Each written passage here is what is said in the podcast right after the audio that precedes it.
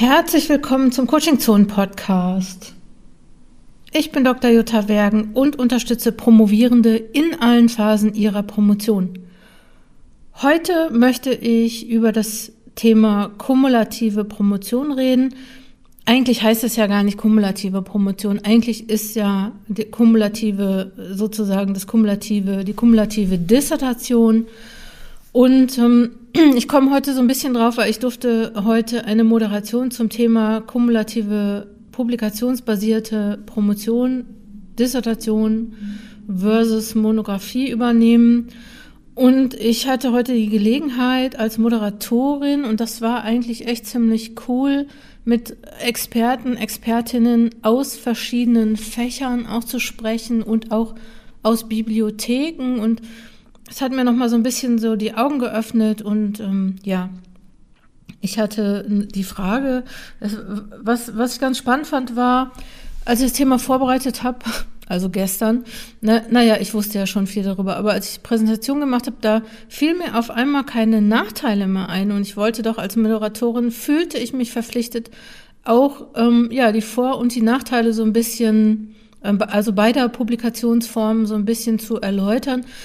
Und dann habe ich so nachgedacht und habe gedacht, na ja, kumulativ ist doch eigentlich ganz cool, weil erstens du hast viele kleine Projekte sozusagen, die vielleicht noch mal einfacher sind zu handeln. Und ähm, länger dauern tut's vielleicht auch nicht. Und ähm, ja, ist doch eigentlich ganz praktisch. Und für eine wissenschaftliche Karriere ist es doch auch von Vorteil, viele Publikationen zu haben. Und dann habe ich bei Twitter mal gefragt, weil ähm, das habe ich ja bei Susanne Goy gelernt. Von Twitter kann man sich ja helfen lassen. Und da habe ich ähm, eine ziemlich breite Diskussion angestoßen, was mich sehr gefreut hat, weil es mich dann für diese Moderation heute nochmal auch sensibilisiert hat, auf bestimmte Themen und auf bestimmte Diskussionen zu achten. Und ähm, kannst du gerne nachlesen bei Twitter beim, bei Coaching-Zonen beziehungsweise Jutta Wergen. Ich möchte mit dieser Episode des Podcasts zur Entscheidungsfindung für die Publikationsform der eigenen Qualifikationsarbeit beitragen. Es wäre leichter, wenn, wie das in einigen Promotionsordnungen ist, das habe ich heute erfahren, wenn die Entscheidung über die Art der Publikation gar nicht direkt zu Beginn fallen müsste. Also wenn man gar nicht sagen würde, ich mache kumulativ oder ich mache eine Monographie, sondern wenn man einfach sagen könnte, ich forsche über dieses Thema und über die Gedanken oder die Gedanken darüber, wie ich publiziere oder welche Art von Publikation ich dann als Promotion einreiche, die mache ich mir einfach später. Das wäre ganz cool und das habe ich auch schon mal in einem Podcast mit dem Achim Görres besprochen. Ich verlinke den Podcast nochmal hier unter dem Podcast. Ähm, ich weiß gerade nicht mehr, welche Nummer das war. Und ähm, ich fand es eigentlich ganz cool, den Gedanken, dass man diese Entscheidung später treffen könnte, weil dann könnte man nämlich einfach forschen und ähm, ja, ich meine, so eine Publikation ähm, brauchst du sowieso, auch wenn du eine Monographie machst, ist natürlich von Vorteil, zwischendurch mal einen Artikel geschrieben zu haben. Und auch, es kommt dann immer so dieses, ja, man kann irgendwie nicht so, man lernt irgendwie nicht so viel bei einer kumulativen Promotion. Ich denke, man lernt wahrscheinlich genau das, genau gleich viel, wenn man das irgendwie überhaupt in Quantität messen kann. Man lernt halt nur einfach andere Sachen oder noch, noch zusätzlich andere Sachen, nämlich wie man mit Verlagen beispielsweise umgeht oder wie man mit Co-AutorInnen umgeht. Wie dem auch sei, es sind eigentlich viele Variablen, die darüber entscheiden, welche Publikationsform die beste ist oder welche Publikationsform sich für dein Projekt eignet. Nämlich, das ist natürlich einmal die Art der Forschung, also ne, machst du eine Theoriearbeit oder machst du eine empirische Forschung oder ja, genau. Wie ist die, ähm, da, die, die Fachkultur? Ist auch klar, dass du in der Biologie wahrscheinlich kaum noch Monographien schreibst oder auch teilweise je nach Track in, in der Medizin beispielsweise auch nur noch kumulativ promovierst, je nachdem. Und natürlich auch die Absprache mit der Promotionsbetreuung, ne? gerade in, in, in Fächern, in denen eine kumulative Promotion noch nicht oder eine kumulative Publikation, ich wollte mich ja daran erinnern, dass ich nicht immer sage kumulative Promotion, also wenn die Promotionsbetreuung in bestimmten Fachkulturen oder in bestimmten Fächern mit dieser Art der Publikationsform wenig Erfahrung hat, dann ist es wahrscheinlich etwas schwieriger, äh, kumulativ, eine kumulative Dissertation einzureichen. Zumal ich auch erfahren habe, und eigentlich war es mir nicht neu, aber es hat mich nochmal daran erinnert, dass es Fächer gibt, in denen diese Art der Publikationsform überhaupt noch gar nicht vorgesehen ist in der Promotionsordnung. Wichtig ist, egal ob Monographie oder kumulative Dissertation, beide Formen sind eine Qualifikationsarbeit, wie gesagt, und beide Formen, da äh, geht es eigentlich nur um die Publikationsform, nicht um die Forschung. Die Forschung ist nämlich möglicherweise die gleiche, auch wenn unterschiedlich publiziert wird. Und dass man in einer publikationsbasierten Dissertation lediglich an der Oberfläche kratzt und nicht in die Tiefe geht, ist ein Argument, was nicht unbedingt stimmen muss. Ich verstehe, wie man dazu kommt, aber auch auf 30 Seiten lassen sich tiefe Gedankengänge darlegen. Aber ja, The Theoriearbeiten oder ich weiß, dass die Leute, die Theoriearbeiten, Philosophie beispielsweise, teilweise auch Politikwissenschaft, dass die sagen, naja, das geht eher nicht. Beide Publikationsformen zeigen, dass sich die promovierte Person mit einer wissenschaftlich relevanten Frage auseinandergesetzt hat und unter Berücksichtigung des Forschungsstand, also des vorhandenen Forschungsstand und den Ergebnissen der eigenen Forschung zu einer neuen wissenschaftlichen Aussage, zu einer relevanten neuen wissenschaftlichen Aussage gekommen ist, ob sie das ähm, in einem Buch macht oder in einer, ähm, in verschiedenen Aufsätzen, ähm, ja, ist eigentlich vielleicht nicht unbedingt wichtig.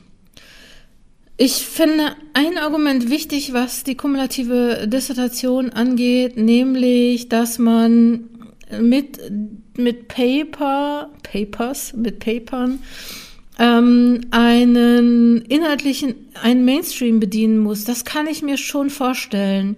Also, ne, dass man wahrscheinlich mit einem Thema kommt, was wissenschaftlich gerade nicht so modern ist oder nicht in, in, in keine Zeitschrift passt, hat man Pech gehabt. Auch das könnte man vielleicht bei der Entscheidung berücksichtigen. Ähm, ich weiß, dass das, ne, das gilt wahrscheinlich eher nicht für die Naturwissenschaften, sondern für kleine Fächer oder für sehr spezielle Themen. Und möglicherweise auch, das war auch nochmal so ein Aspekt, ähm, die die interdisziplinäre Promotion oder ne, also die interdisziplinäre Forschung, dass es schwierig sein könnte, die in eindeutigen Zeitschriften unterzubringen, weil man ja vielleicht nicht in jede ähm, Zeitschrift passt. Ich weiß unter anderem, dass das, dass es beispielsweise in der Physik nicht möglich ist, ähm, in, in einschlägige Zeitschriften zu kommen. Ich, oder sagen wir mal so, das war mal so, ich weiß nicht, ob es immer noch so ist. Ähm, ja, ihr könnt mir gerne mal schreiben, wenn das anders ist. Interessiert mich. Und ich habe überlegt, ob man vielleicht wissenschaftlich etwas freier ist, wenn man eine Monographie, wenn man in, im Rahmen einer Monographie promoviert. Was ist eigentlich wichtig, wenn ich ähm, über meine Publikationsform entscheide? Einerseits die Promotionsordnung, die regelt die Möglichkeiten und den Ablauf der Promotion. Also da steht drin, geht es und wenn ja, wie. Ähm, die Promotionsbetreuung, die muss das natürlich unterstützen, möglicherweise dich auch unterstützen, in verschiedene Journals zu kommen und ähm, schreibt wahrscheinlich, könnte gegebenenfalls auch mit Co-Autorin sein. Ähm, dann muss es natürlich ein Promotionsprojekt sein, das genügend Publikationen ähm, generieren kann, die in einem inneren Zusammenhang stehen und trotzdem individuell und neu sind. Ähm, ich kenne das jetzt aus der Schreibberatung, dass es manchmal so ist, dass Leute sagen, ja, ich schreibe, ich muss immer das Gleiche schreiben am Anfang. Und wie schreibe ich eigentlich immer das Gleiche? Ähm, und, äh, und, und, und also stelle einen bestimmten theoretischen Zusammenhang her und dann setze ich da empirische Ergebnisse drunter, die jeweils unterschiedlich sind. Ne? Also es ist natürlich, vielleicht ist es einfach nicht, nicht so gut, das zu machen. Ich weiß es nicht genau. Ähm, aber es ist auf jeden Fall wichtig so, dass du ein Promotionsprojekt hast, das sich aufteilen lässt in diese, in diese verschiedene oder wo, wo du publizieren kannst mit verschiedenen Aufsätzen. Und natürlich, was na klar ist, das Fach. Ne? Eine kumulative Promotion ist noch nicht in allen Fächern üblich. Das habe ich schon mal gesagt. So, das ist wahrscheinlich etwas schwierig. Ja, die Dauer, die Frage nach der Dauer. Ne? Die fragen immer Leute, dauert eine publikationsbasierte Promotion länger? Ich habe erfahren, dazu gibt es keine ähm, validen Daten, da gibt es nur geschätzt äh, Zeiten, Gefühle. Und es gibt keinen Aufschluss äh, darüber, ob eine kumulative Dissertation länger braucht. Ähm, entscheidend ist, wie lange die Begutachtungsverfahren dauern und wie hoch der Überarbeitungsaufwand ist und möglicherweise auch mit wem man publiziert, also wie man da zusammenkommt mit anderen beispielsweise. Was hier wichtig ist, ist einfach eine gute Planung. Und gute, wichtig sind einfach auch äh, gute Absprachen was auf jeden Fall ein guter Punkt ist für eine kumulative äh, Publikation der Dissertation ist das Thema Karriere in der Wissenschaft. Da besteht, glaube ich, kein Zweifel drüber, dass Leute mit viel Publikationen bessere Chancen haben bei Beruf Berufungsverfahren. Ähm, das sagt auch der Bundesbericht für den wissenschaftlichen Nachwuchs, ne, dass neben Drittmitteln auch ähm, die, die Anzahl der Publikationen wichtig ist. Ich habe jetzt aber gehört, intern, und ich ähm, darf das aber auch nicht verraten, von wem. Ich habe es aber auch vergessen ein bisschen. Muss ich nochmal drüber nachdenken. Ich habe, nee, doch, ich habe gehört, dass es in Berufungsverfahren jetzt nicht nur auf die Anzahl der Publikationen ankommt, sondern im Rahmen zunehmender kumulativer ähm, Dissertationen auch auf die Qualität. Also es ist schon auch wichtig, wo du publiziert hast, also wie viel Anerkennung das hat, habe ich gehört. Ich glaube, das wird sich in den nächsten zwei, drei, vier, fünf Jahren zeigen, ob, ob das so ist, wie das so ist. Und dann mache ich natürlich einen neuen Podcast, sobald ich neue Informationen darüber habe. Ähm, also ne, wissenschaftliche Karriere gerne mit ähm, kumulativer ähm, Dissertation. Und ähm, man könnte, und das finde ich aber auch noch so ein Aspekt ähm, für die Karriere oder für, für, für das Renommee, ähm, ne, man könnte auch auf die Idee kommen, dass einzelne online veröffentlichte Paper öfter gelesen werden als eine Monographie. Und dann, äh, insbesondere wenn die natürlich online veröffentlicht sind, ist doch klar, da kommt man dann vielleicht leichter dran und dann wird man vielleicht auch mehr zitiert oder kann auch besser in einen wissenschaftlichen Austausch gehen. Und vielleicht ist das auch nochmal so ein Aspekt, der interessant ist bei der publikationsbasierten Dissertation. Ist die weniger gut planbar? Ja, beide Formen der Dissertation sind planbar. Möglicherweise gibt es bei der kumulativen Dissertation etwas mehr Faktoren, die man nicht einschätzen kann, wie zum Beispiel, wie lange Rückmeldungen dauern, wie Reviewer sich äußern, wie der Arbeitsaufwand des, der zu überarbeitenden ähm, unter, äh, äh, Rückmeldung des, des eigenen Artikels ist. Und natürlich auch die Sache, werden die Artikel angenommen oder abgelehnt. Ne? Ich weiß nicht, wie das ist mit abgelehnten Artikeln, ob man die beispielsweise auch einreichen kann. Sollte man eigentlich machen, weil im Prinzip ist das auch eine Form der wissenschaftlichen Diskussion. Nur ähm, in den Promotionsordnungen kommen sie wahrscheinlich nicht vor. Und das kann man bei einer, bei einer Monographie schon glaube ich, sagen zu können, etwas besser planen. Ein Faktor sind noch die Kosten. Ne? Also ähm, natürlich kost, kostet es was, auch zu veröffentlichen oder Open Access zu veröffentlichen. Natürlich kostet es auch in einem renommierten Verlag eine Monographie zu veröffentlichen. Das kann, geht auch kann unter Umständen in die Tausende gehen. Man kann eine Monographie allerdings auch für, für kleines Geld, nämlich für 0 Euro, ähm, bei äh, online veröffentlichen in den jeweiligen Universitätsbibliotheken. Also auch da beispielsweise würde das Argument, eine, äh, äh, die Papers würden öfter gelesen, vielleicht ja gar nicht mehr so stimmen, weil auch an online publizierte Dissertationen kommt man dann ja auch einfach ran.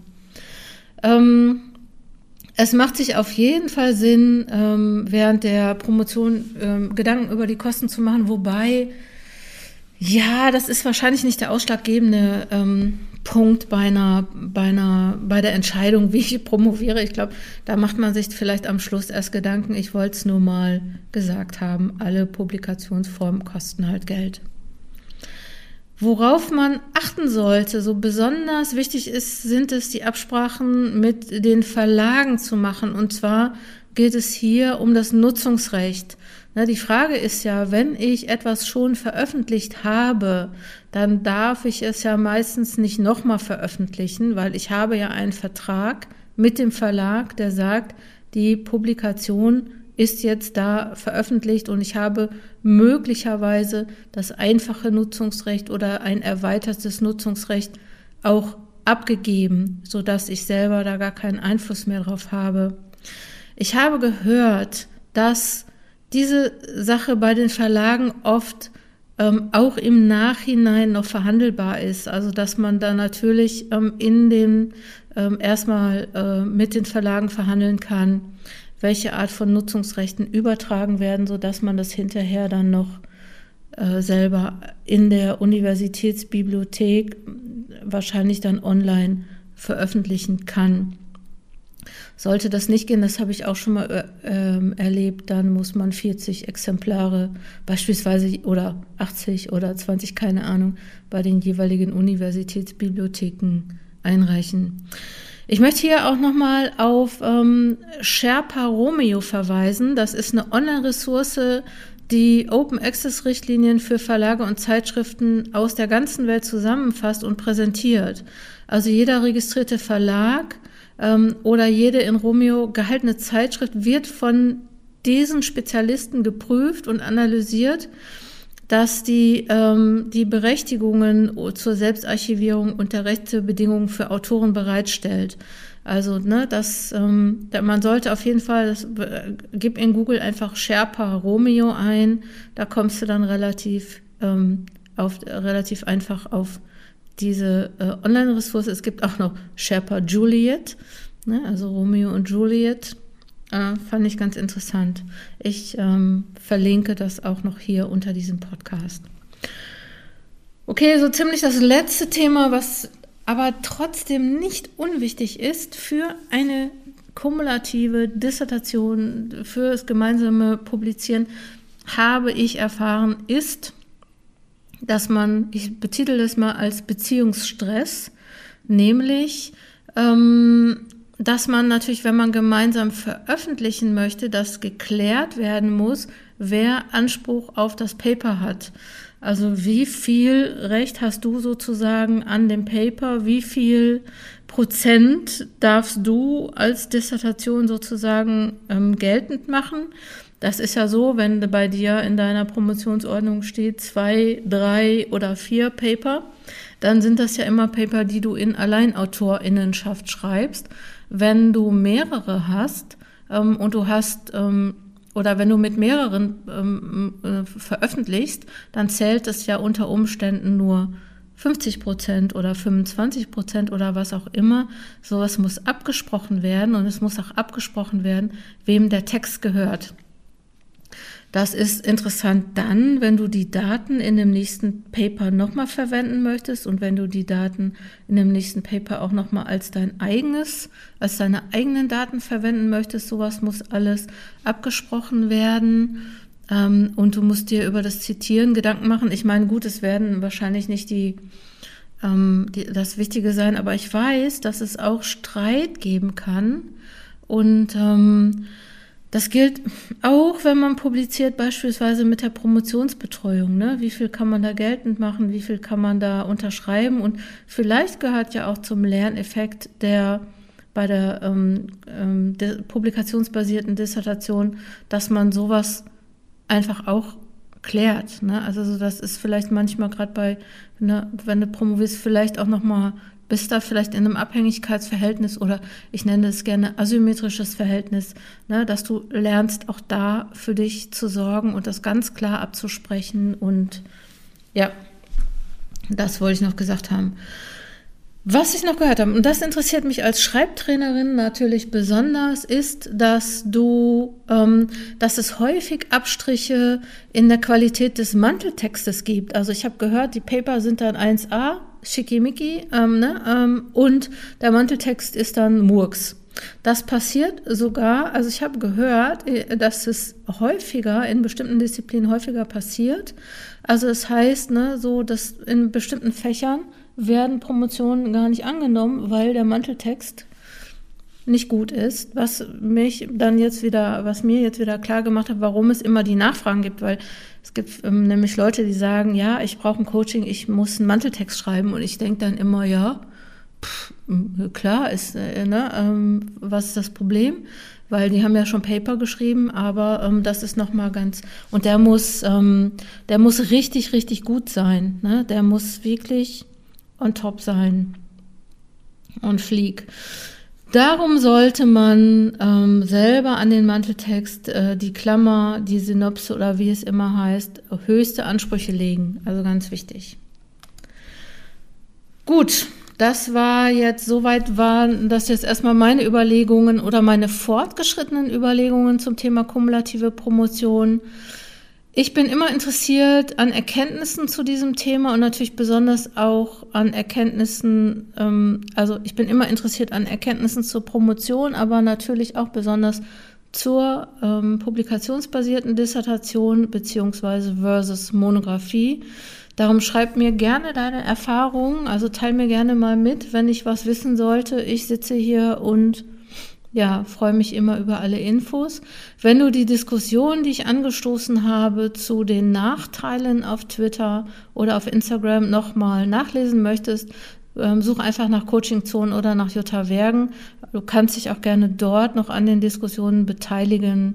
Ähm, du findest sie, die sind ähm, äh, vom 11. bzw. 12.05., falls du den Podcast später hörst. Wenn du ein Coaching brauchst zur Entscheidungsfindung der kumulativen Promotion oder der Monographie, also wie sollst du es jetzt machen? Vereinbare einen Coachingtermin mit mir unter coachingzone.de. Auch sonst, wenn du ein Coaching brauchst, vereinbare einen Coachingtermin mit mir. Unter dem Reiter, also unter coachingzone.de ähm, gibt es einen Reiter Angebote. Da gibt es dann den Coaching Call und da kannst du dann einen Termin buchen Ansonsten freue ich mich natürlich, wenn du mir auf Facebook, Twitter, Instagram, LinkedIn, Xing, meine Güte, ja, so viel habe ich, ähm, ein Like da lässt und äh, wir bleiben in Verbindung. Komm gut voran, deine Jutta Wergen.